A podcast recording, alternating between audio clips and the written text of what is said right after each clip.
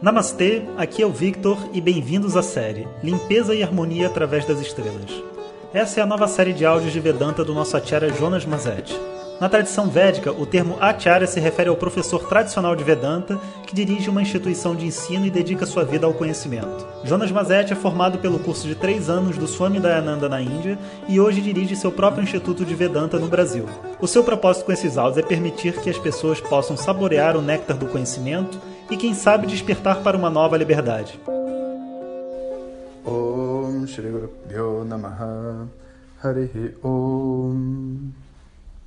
Então a gente ainda está aqui em Uttara Palguni, uma estrela do signo de Virgem. E como a gente veio vendo, essa estrela ela fala sobre companheirismo, casamentos e relacionamentos. Uma energia um pouco diferente da Purva Palguni. Uttara Palguni é o que faz os relacionamentos serem, sabe, bonitos, coisas que a gente tem assim o prazer de viver é, suaves né, e resolve facilmente os desacordos, promove a concordância, a harmonia, a felicidade. Né? Quando a gente, para a gente aprender um pouco sobre a cultura né, védica, que eu acho bacana, a primeira a primeira coisa que se faz num casamento tradicional, né, hindu ou védico, é a invocação de Aryama. E assim que você faz a invocação de Aryama, você invoca o irmão que é Bhaga. Lembra? Bhaga, que é o do prazer e tudo mais, da sorte. E, e é bacana de ver que, tipo assim, no ritual você invoca os dois para abençoar o casamento, mas quando vai se ter o casamento, é uma prática muito comum enviar dois membros da família que sejam mais velhos, né? Tipo um avô, um tio, né? para ir conversar com o pai da noiva, levando presentes e tudo mais, né? E, e pedindo a mão da menina em casamento. E, e, esses dois que vão, tradicionalmente, são sempre dois que vão lá conversar, né? De acordo com a, a tradição, eles representam Aryama e Bhaga do ritual. E eles estão indo lá, né? Falar bem do, do futuro do futuro sogro, né? Estão indo lá para contar como que é a família, para falar os valores que eles têm, em que, que eles acreditam, para ir lá ver também, né? afinal de contas não se conhece ainda como é que a coisa vai acontecer. Lembrando que o casamento indiano tradicionalzão, né? ele não era um casamento por amor, né? ele eram, eram casamentos arranjados. E existe uma discussão muito grande sobre isso, sabe? E tem muita gente que me pergunta sobre sobre separação, sabe? Esse assunto, o amor dentro do casamento, qual que é o papel? Porque o casamento, naturalmente, vão ter momentos é, de muita dificuldade. Até, até onde eu devo ficar num casamento? Até onde eu devo sair? Eu achei que eu devia falar um pouco sobre isso nesse áudio, sabe? O casamento, ele tem como, como propósito que as duas pessoas possam viver o amor. E a descoberta desse amor em termos de atividade é executada através do companheirismo. E como que a gente vai entender isso? Assim, o casamento é um contrato, é verdade, porque você tem um projeto de vida conjunto. Então as pessoas se propõem a viver juntos, se propõem a trabalhar, a ganhar dinheiro, a criar filhos, muitas vezes, a cuidar de imóveis, a fazer até tem um negócio dentro do casamento às vezes que é dos dois, sabe? Mas é, um casamento para dar certo, ele não pode ser uma empresa, sabe? Porque quando você tem uma empresa, você precisa ter um outro tipo de relacionamento entre as pessoas, que é um relacionamento mais objetivo e, para ser sincero, muitas vezes até uma fuga emocional. As pessoas muitas vezes usam o trabalho para não entrar em contato com as suas emoções e ter férias das projeções que elas têm em casa. Então, é muito desaconselhável, né? a não ser que você tenha alguns mapas muito específicos né? de, de relacionamentos, que você tenha um casamento misturado com um negócio, sabe, entre as pessoas. Confunde tudo. E depois as pessoas começam a viver um casamento frio, onde elas não se gostam de verdade, mas elas se mantêm unidas através desse propósito comum, que na verdade é uma empresa. Então é como se você tivesse é, corrompido né, a sua sociedade e ao mesmo tempo o seu casamento. Então essa é a primeira dica. Casamento não é negócio. Casamento também não é uma espécie de escravidão, sabe? Onde as pessoas estão ali porque, sei lá, elas têm filhos e aí elas acham que porque têm filhos elas têm que ficar juntos em nome dos filhos. Acontece que quando as pessoas ficam juntas em nome dos filhos, mas não estando felizes juntas, o casamento é uma droga e o filho sofre mais do que se os pais fossem separados, mas felizes. A menos que você esteja realmente feliz e vivendo um amor o seu filho não vai receber uma energia positiva com você porque você está perto da mãe ou perto do pai. Né? Não funciona desse jeito. É óbvio que é melhor que as pessoas estejam juntas e felizes, mas na opção de estar junto e felizes, é melhor estar separado e feliz. E esse é um, um paradigma né, que a gente, enfim, está descobrindo agora nessas gerações, porque são poucas as gerações onde as pessoas realmente se separam, né? são três ou quatro, cinco gerações que se passaram agora que as pessoas começam realmente a, a se casar e se separar. Né? Há pouco tempo atrás, né, 100 anos atrás, casamento era para a vida toda. E existia uma verdade nisso, que a gente pode pensar assim em termos desses casamentos tradicionais, né? onde a pessoa nem amava a outra, nem conhecia a outra pessoa. Mas como a proposta do casamento não era você se casar por causa do amor e tentar mantê-lo para o casamento não acabar, mas a proposta era descobrir o amor. Então, a visão de obstáculo e de vida era diferente. Porque para você descobrir o amor para uma outra pessoa, você precisa ver quem essa pessoa é. Você não pode nem agradá-la, nem impressioná-la, nem ser falso ou fazer um papel com ela, nem exigir dela nada o momento que você exige da pessoa alguma coisa, ela está ameaçada, você já não sabe mais quem ela é. Por quê? Porque ela precisa sobreviver, todo mundo precisa.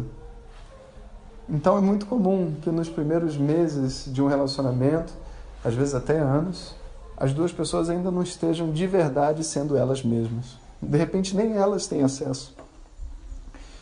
Então o casamento é esse chão onde as pessoas vão desenvolver progressivamente um contato interno com o uso dessa outra pessoa, um companheiro, uma companheira que vai estar ali recebendo as minhas projeções emocionais e dos meus papéis mentais e tudo mais. E através desse processo, que, poxa, é tão óbvio que não é minha infelicidade, não é por causa dele ou dela que estão na minha frente. Eu sou, se eu não estou feliz é porque eu tenho um conjunto de necessidades internas, carências, medos, inseguranças, é, enfim, problemas que eu levo junto comigo da minha infância, e que aquela outra pessoa só está ali, coitada dela, né, tomando café junto comigo, e talvez ela goste de ler livro tomando café e não conversar, e para mim pode ser o fim do mundo, porque eu esperava uma coisa diferente, mas na verdade o que acontece é que aquele momento talvez do café seja muito difícil para mim. É o momento que eu ia para o colégio, que meu pai me abandonava, sabe-se lá. Quando eu começo a ter uma visão de que a outra pessoa ela está ali como um instrumento do meu crescimento, então começa a haver um respeito a ela. E mesmo que eu sinta as emoções e tudo mais, eu vou, tipo assim, ser objetivo em relação ao que eu sinto. E não vou deixar a outra pessoa ser culpada pelos meus sentimentos, o que acontece muitas vezes. Isso não é uma coisa bacana, né? Então, dentro dessa estrutura de relacionamento, fica então um, um, uma visão né, para a gente compreender sobre esses momentos assim difíceis de briga, sabe? A primeira coisa que a gente tem que fazer é ter certeza de que a gente fez de tudo possível para ficar bem. Pelo respeito que a gente tem à outra pessoa, pelo fato da gente saber que a minha infelicidade não depende da outra pessoa. E porque, afinal de contas, é um investimento, né? investimento de tempo, de vida. Às vezes se tem é, filhos, às vezes você tem até empresa, tem casa junto, né? Então não é algo para você simplesmente não tá bom, vai embora. Não funciona assim. Você tem que ter aquela convicção de que você fez de tudo. Você tem que conhecer os limites do que é razoável para a nossa sociedade. Né? Imagina, sei lá, de repente um pai ou uma mãe que bate num filho. Você vai falar, não, mesmo eu gostando dela, eu não, eu não posso é, permanecer nesse relacionamento, porque isso daí não vai gerar uma coisa boa para minha família. sabe? Ou alguém que, sei lá, que tem um, um certo nível de resposta do ponto de vista psicológico, né? Que seja mais do que uma pessoa consiga lidar e não esteja a fim de se tratar e se cuidar. Às vezes existe, existem casos assim de alcoolismo extremo, é, vícios comportamentais, né? E eu preciso ser muito objetivo. Você não pode simplesmente tipo assim dizer, ah, não, porque agora eu casou. Não, não, não, meu filho. Você não está entendendo, sabe? Você está casado por livre e espontânea vontade e a outra pessoa também. Então eu preciso reconhecer esses limites, fazer de tudo possível para ajudar a pessoa que está comigo. Mas eu preciso também saber quando que o relacionamento está me destruindo e não construindo e não produzindo uma pessoa melhor. Esse é um processo que não é um processo de meses, às vezes é um processo de anos, anos de luta e entendimento e de resolução interna e de luta contra os nossos próprios fantasmas. Né? E pode chegar o momento onde eu vejo, cara, eu fiz de tudo possível, eu estou tentando viver minha vida bem e tal, mas os meus a forma como eu quero viver minha vida, né, os meus desejos, não, não é a forma como essa outra pessoa quer viver. E está claro para mim que ela só é diferente de mim, eu não estou com raiva dela. Está claro que eu sou diferente dela. E eu quero que ela seja feliz e ela quer me ver feliz também. Então por que, que a gente vai continuar junto se o que a gente quer viver são coisas completamente diferentes? Aí, o, o vamos dizer assim, a separação, se ela ocorrer, ela é uma coisa muito natural. Porque as duas pessoas querem viver coisas diferentes. O que não dá é para você é, aceitar uma pessoa sofrendo e falando que não está feliz com você e ao mesmo tempo não quer ficar longe de você. Porque aí existe uma incoerência. No fundo ela não gosta, no fundo ela tem uma carência, entende? E ela prende a outra pessoa com medo de ficar sozinha. Se ela tivesse um outro relacionamento em vista, feliz da vida, ela já tinha ido embora e abandonado você e você está fazendo aí cara de pastel, sabe? Então, esse espaço a gente não quer ficar. Então, a gente precisa descobrir a nossa integridade, o que a gente quer, ser sincero com a outra pessoa. Não é fácil, não. Né? Relacionamento não é fácil. É dentro dos relacionamentos que a gente descobre realmente quem é garoto e quem é homem, quem é menina e quem é mulher. Sabe? Quem que realmente conquistou a sua integridade como pessoa, o seu brilho, né? Quem deixou de ser uma vítima da sociedade, quem deixou de fazer o papel de um controlador idiota, sabe? Essa essa coisa de você se tornar inteiro é a proposta de um relacionamento. E vocês me desculpem se eu usei palavras um pouco fortes, eu sei que esse é um assunto um pouco difícil para todos, mas se não houver né, essa clareza a respeito de um relacionamento, muitas vezes a gente fica né, perdendo tempo da nossa vida e perdendo uma oportunidade de crescer e ser feliz. Né? E é com esse intuito mesmo que eu, eu digo essas coisas fortes dessa forma. Então, até amanhã. Um abraço para todos. Om Shri Guru Pyo Namaha Harihi Om Om Shanti Shanti Shanti Shri Guru Pyo Namaha Harihi Om compartilhe com seus melhores amigos.